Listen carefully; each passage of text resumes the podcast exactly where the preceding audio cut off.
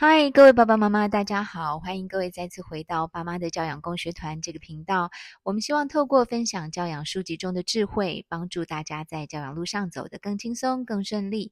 好，今天这一集呢，我们要啊、接续分享《允许犯错的正念管教》这本书，这个是下集。好，那在上集的最后呢，我提到书中他把正念管教，呃。可以做的具体的方法，也就是它的取向，分成阴跟阳两种元素。那这两种元素不是互相抵触，或是啊、中间是很明显的分隔的。如果大家对太极那个图阴阳的图有概念的话，就会知道它其实是一个流动的，然后呃是互补的。那所谓的阴的元素呢，是无条件的爱和空间；那阳的元素呢，底下是祈祷关系，启是启发的启，导是教导的导，还有健康的界限。啊，那书中其实还有另外一个元素，它没有办法被明确的归类，叫做失误反应。意思是，今天如果我们的管教出现了问题，不管是孩子的问题，或是我们的问题。那要对这些失误做出反应或是回应，可能就会有两个阶段。一开始，我们必须要先接受现现状，就是事实。我们运用正念的力量，帮助我们去觉察，然后接受当下发生的那个事实。所以这一段呢是比较阴的部分。但是接着，我们可能就会想要修复、导正或是重新连接，那它就需要有一个方向性或是指导性。那这就是属于比较阳的部分。所以在失误反应这一块，作者说他没有办法归类。到底是阴和阳，它其实是阴阳兼备的啊，所以呃，这个在书中它会有一个章节是专门在讲我们如何处理在管教过程当中的失误。那大部分是指孩子犯错，可是我自己看书中的内容，我觉得也有可能是倒过来的，它其实没有这么硬性的规定说哦，一定就是孩子犯错，然后大人在当中是。啊，又是一个从上而下的指导。那如果是这样子的话，那就会是阳了，对。但是它，我觉得它是一个流动的状态，所以也有可能是大人自己犯错，然后呢，我们接受自己犯错，但是又再回头去跟孩子修复。接下来，我想针对这五大要素去做一个简单的说明。第一个叫做无条件的爱，刚好今天我在另外一个 podcast 节目里面有听到有一位呃专门在教萨提尔沟通的一位老师，他有谈到无条件的爱。我不晓得各位爸爸妈妈在听到这五个字的时候，过往如果各位有看书啊什么的，应该或多或少都会看到书里面提到，我们对孩子的爱要是无条件的爱。可是我。呃，常常会觉得这个中文翻译啊，真的有一点让人容易误会这五个字的意思。就是我之前会看到这五个字，就不由自主的有一种担忧的感觉，因为我会把它跟溺爱或是没有底线的爱联想在一起。但是无条件的爱在英文里面其实叫做 unconditional。那 unconditional 这个字呢，它的意思其实就是不带条件，就是我们不会在爱孩子之前就先设定好你必须要做到什么样子的事情，或是你必须要听话，你必须不能够违背我的意志，我才要爱你。那更重要的是，我们不但心里自己心里知道这件事，我们更要让孩子也知道，并且感受到深切的感受到这件事。这个不是嘴上讲讲而已，因为在我们跟孩子的互动过程当中，难免会出现他的一些行为，让我们有一些反应，尤其是在负面的情境，比方说他。会犯错，我们会生气，我们可能甚至会处罚他。可是，在这个过程当中，我们是不是还能够让孩子很坚定的相信，即便这样，爸爸或妈妈坚定无疑的爱他？那这件事情，老师说，当我们的。啊、年纪到了一定的阶段，看过这个世界上、这个社会上发生的各种大大小小的家庭事件，其实有的时候我们心里也真的会忍不住动摇：我们真的有办法恒久的无条件的爱一个人吗？那呃，以前这就是我心里常常就是越想越多，想到有点钻牛角尖，乃至于我不太敢去啊、拥抱或是全然的相信无条件的爱这件事。但慢慢慢慢，我有了新的体悟，我觉得这个不是我们要去探究的一个事实。无条件的爱就是我们在跟孩子相处的每一个当下。如果我们问问自己，我还爱我的孩子吗？那不管他让我再生气啊、或是做了什么让我在啊、难以忍受的事情，在那个当下，如果我们的答案都还是对，我就是爱我的小孩，好，那这就是结论了。好，后面的事情都不要再想，不要再去有灾难性的思考，想说那接接下来这样下去会怎么办呢、啊？那呃会不会越来越糟糕啊？我跟他的关系会不会呃呃越越来越恶化？我我不晓得各位跟呃自己的孩子现在的呃感情状态是如何啊？但我相信，如果我们的孩子都还是在呃。年纪比较小的阶段，就是青少年之前，应该不至于有让爸爸妈妈气到怀疑对孩子的爱的这个程度。所以每一刻，我觉得我们就是很诚心的问自己：那孩子今天惹我生气了，孩子今天让我觉得很受不了了，但我还爱他吗？如果答案是是的，哦，我我其实也会问我自己这样的问题。那每一次的答案都很清楚，我还是很爱我的小孩，虽然我被他气到，好好，这就不讲了，好，但我就是还是很爱他们，好，而且，嗯，之后等到事件过后，我觉得每一次都证明我的感觉是对的啊，好，那所以无条件的爱呢，必须要用感受的，不是用道理去辩证的，而且很。有趣或是很很奇妙的，就是当我们越相信自己对孩子的爱是无条件的爱，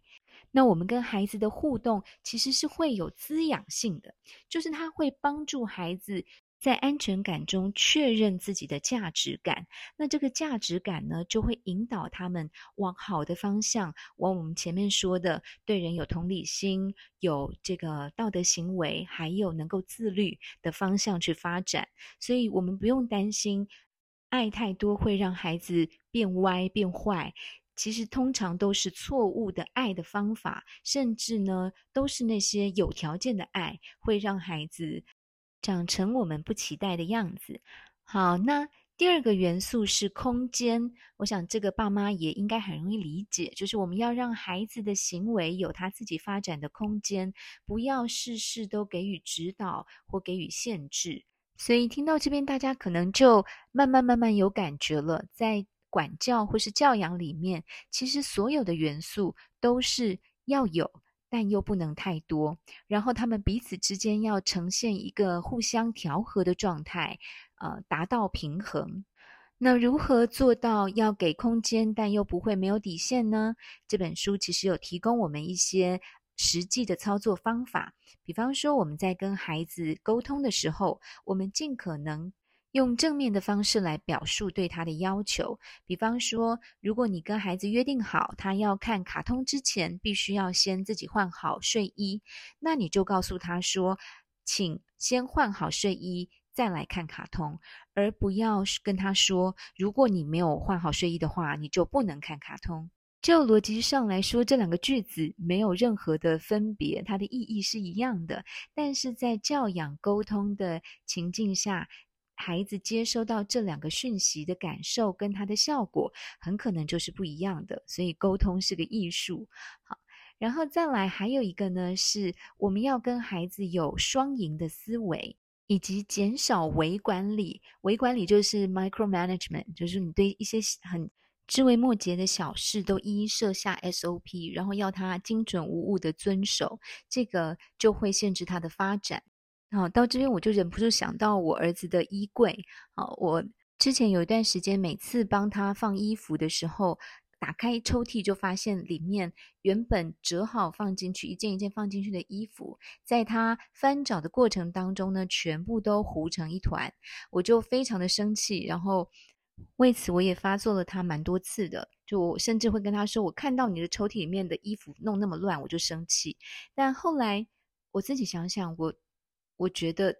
他抽屉很乱，干我什么事？我要么就是不要帮他折衣服，要他自己折，然后他自己收自己拿，或者是说呢，我可以告诉他，你今天抽屉很乱，那你找衣服的时候很不方便，就会浪费时间。这是一个终究对他自己不利的事情，但是他在这当中有没有决定权呢？我觉得一个人长到了十几岁，他应该要对自己。在找衣服的时候，可以花三分钟还是五分钟？我觉得他应该要有决定权了。所以后来这件事情，我就真的不再念他，也不再生气啊。有会啦，还是偶尔忍不住帮他折衣服，因为全家的衣服一起折嘛。那折完以后，我也都会一起放。但是不管怎么样，诸如此类的小事，真的慢慢慢慢。越来越少困扰我，包括他不带水壶啊，或是我帮他准备的早餐他忘了拿，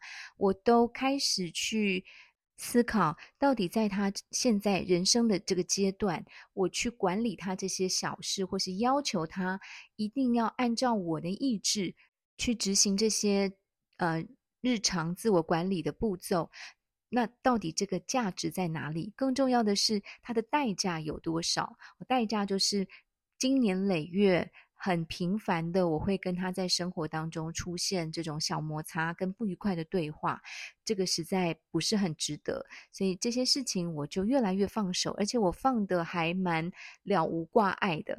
但是如果各位爸爸妈妈，你们的小孩还在三岁、四岁、五岁的阶段，我还是会说，花点时间训练好他们的日常生活规矩是值得的哦。这个呃，让会让你们。呃，之后的亲子互动都很自然的顺畅，而不用经历过这么大的周折。那对我来说，在我跟我儿子的关系里面，也还是有些。课题我是不能放的，现阶段甚至他就是我正要好好的增强他、好好的训练他的这些课题，像是目标管理、人际关系跟沟通的技巧，还有呃时间管理等等。那这个时候呢，我们就需要这本书里面说的第三种元素，叫做祈祷关系。这个祈呢，再一次说，因为它听起来真的很像那个求求神拜拜的那个祈祷哦，不是，它是启发的启跟教导的导。那塑造这个祈祷关系最重要的目的，就是我们把自己的价值观还有文化规范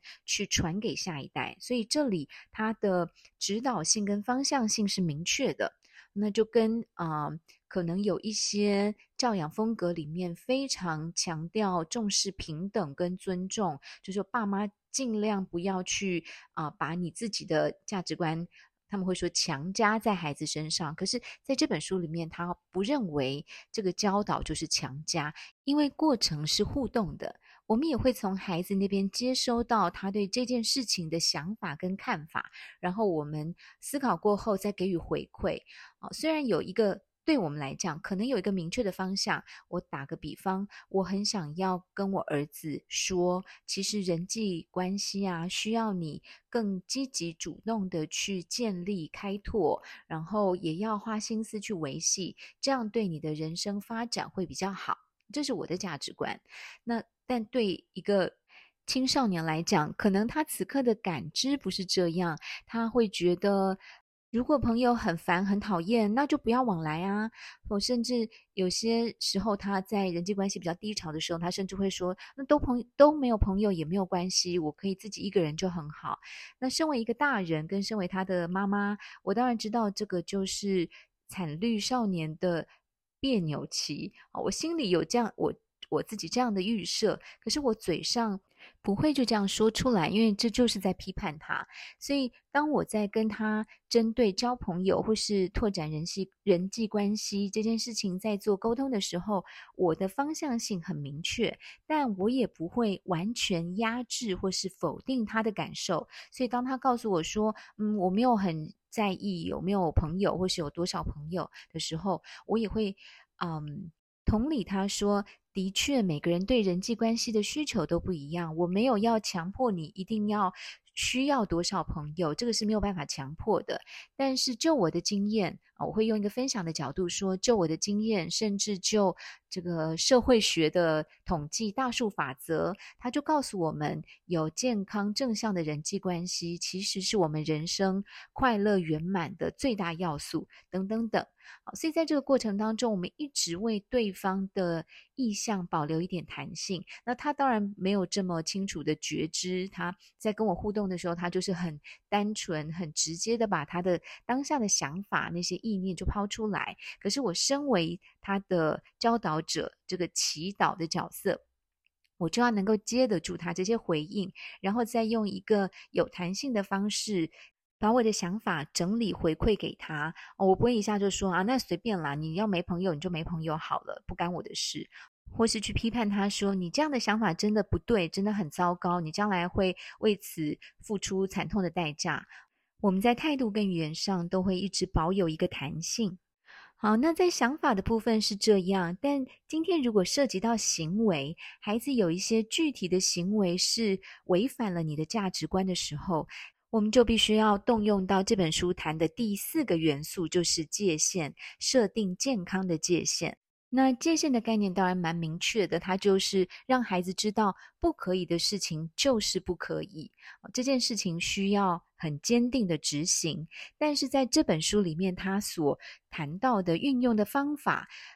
我看完觉得可能对大多数的爸妈来说都太软性了，我自己觉得我应该做不到。我不晓得各位认为如何。我举一个书上的例子啊，比方说，呃，有一个九岁的小女孩，她想要去参加一个朋朋友的派对，但是她没有受到邀请。那于是她很激动，要求爸妈立刻带她去对方的家。然后她说：“我想去那里，他们只是忘了约我。拜托你，只要载我到那边去就好了。”就开始一直撸，一直撸。然后妈妈就很清楚地告诉她说：“不行哦。”呃，人家没有约你，我们这样子去很很唐突，很冒犯，那、呃、就是不同意。好，然后可是孩子就开始继续撸，他就有各种但是。好，那妈妈也继续很坚定的告诉他说：“宝贝，我们不能这样。”接下来的场景，有些爸爸妈妈可能很熟悉了，就是这个九岁的雷拉，九岁的小女孩开始大吼说：“我讨厌你，你都不要帮我，你都不愿意站在我这边，我希望我不是你的小孩。”哦，就用一些气话来攻击妈妈。可是。妈妈她没有对这些气话有情绪的反应，反而是跟他说：“亲爱的，我很抱歉，我真的真的很难过，我也知道你很伤心。”等等等等等等，然后一串安慰跟同理的话之后，告诉他说：“但是还是不行。”好，我觉得那个“但是还是不行”对我们来讲都不困难，困难的是前面的那个“亲爱的宝贝”，嗯，我很我很替你感到难过，是这些对吗？哦，对我来说是这些让我觉得很困难，因为通常在小孩开始崩溃、对我们大吼，然后没有理性的攻击我们的时候，我们的情绪也就被挑起来了。这说穿了，也就是这本书它之所以要导入正面这个概念，而且作为这本书的修炼的核心，其实就在这里。然后他也告诉我们，嗯。这四个元素，不管是阴还是阳，诶，大家要想一想哦。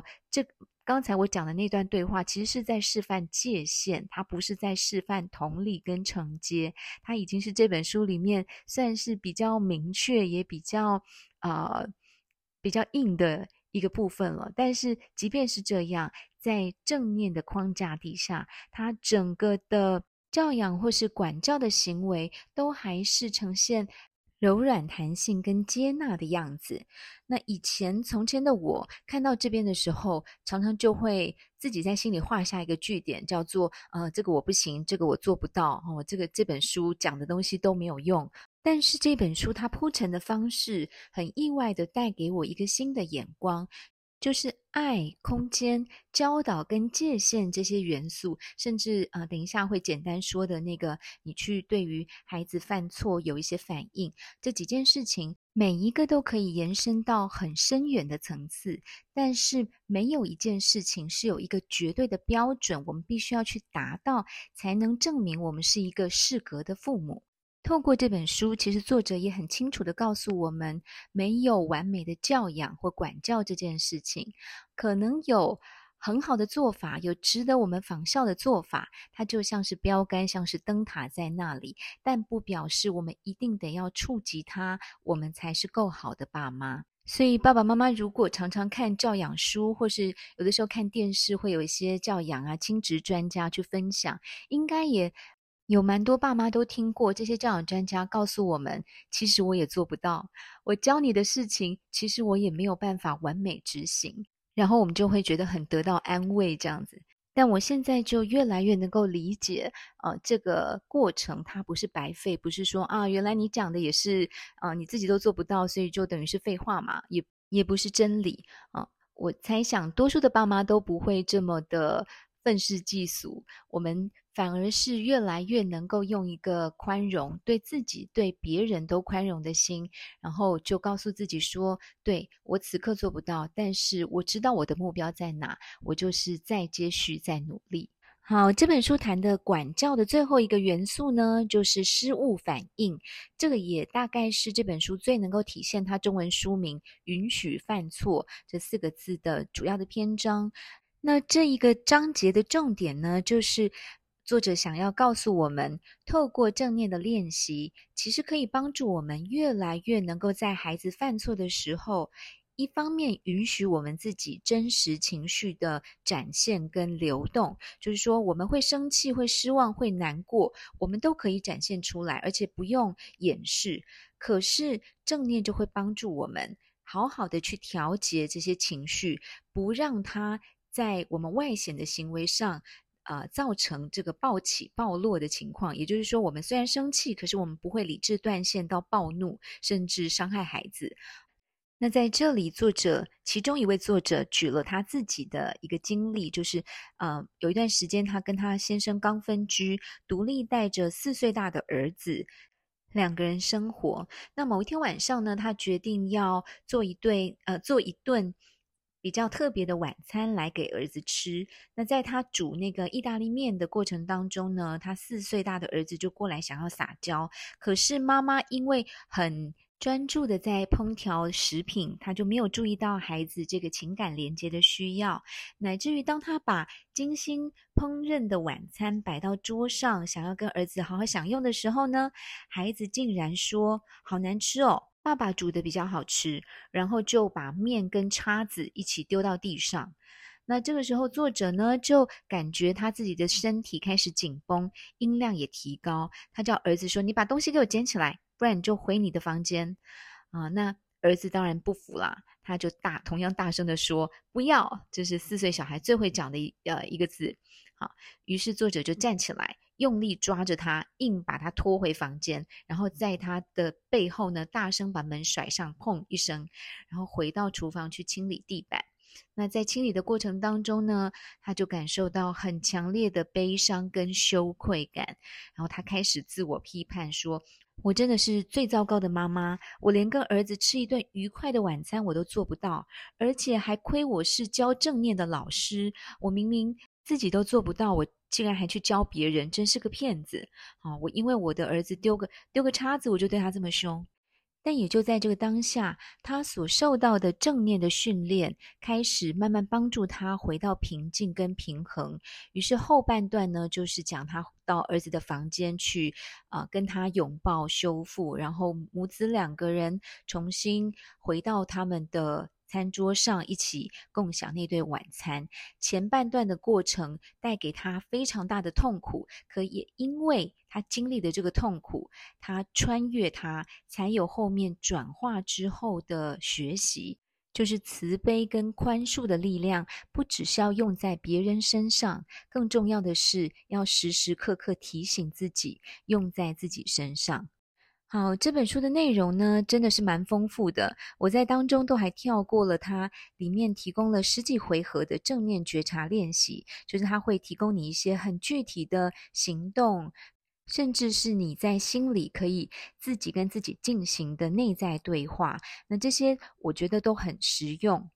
好，这本书我就和大家分享到这里。最后一段呢，其实是我要跟大家抱歉，就是我又再一次选到了一本在台湾已经绝版的书。这本书是由康健杂志二零一六年出版，但可能因为跟它是国外的版权，那后面就没有再续约，所以我在亚马逊上市还查得到，它在美国还有持续发行，但在台湾就没有了。可是，在台北市立图书馆呢，还有十几本的馆藏。如果爸爸妈妈是有接触过正念的这个概念，呃，想要去了解更深入的了解，并且应用它，这本书是蛮深入也蛮详实的说明正念的练习如何运用在教养或是管教上。但因为它毕竟已经绝版了，取得不是那么方便，所以我在这一集节目的资讯栏里面会提供其他一些台湾出版的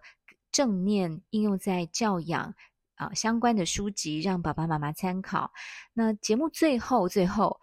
我想请爸爸妈妈帮我一个忙，就是推荐你们心中好的书单。不管你是读过还是没有读过，如果你读过，但你想要有点像是找人跟你一起开读书会，就是分享自己的不同的心得感想，也可以；或是你没有读过，怕踩雷，但是那本书又很红，那就可以推荐给我，我来帮各位读读看，再透过节目分享给大家。好的，今天这一本允许犯错的正念管教就和大家分享到这边，我们下一次再见喽，拜拜。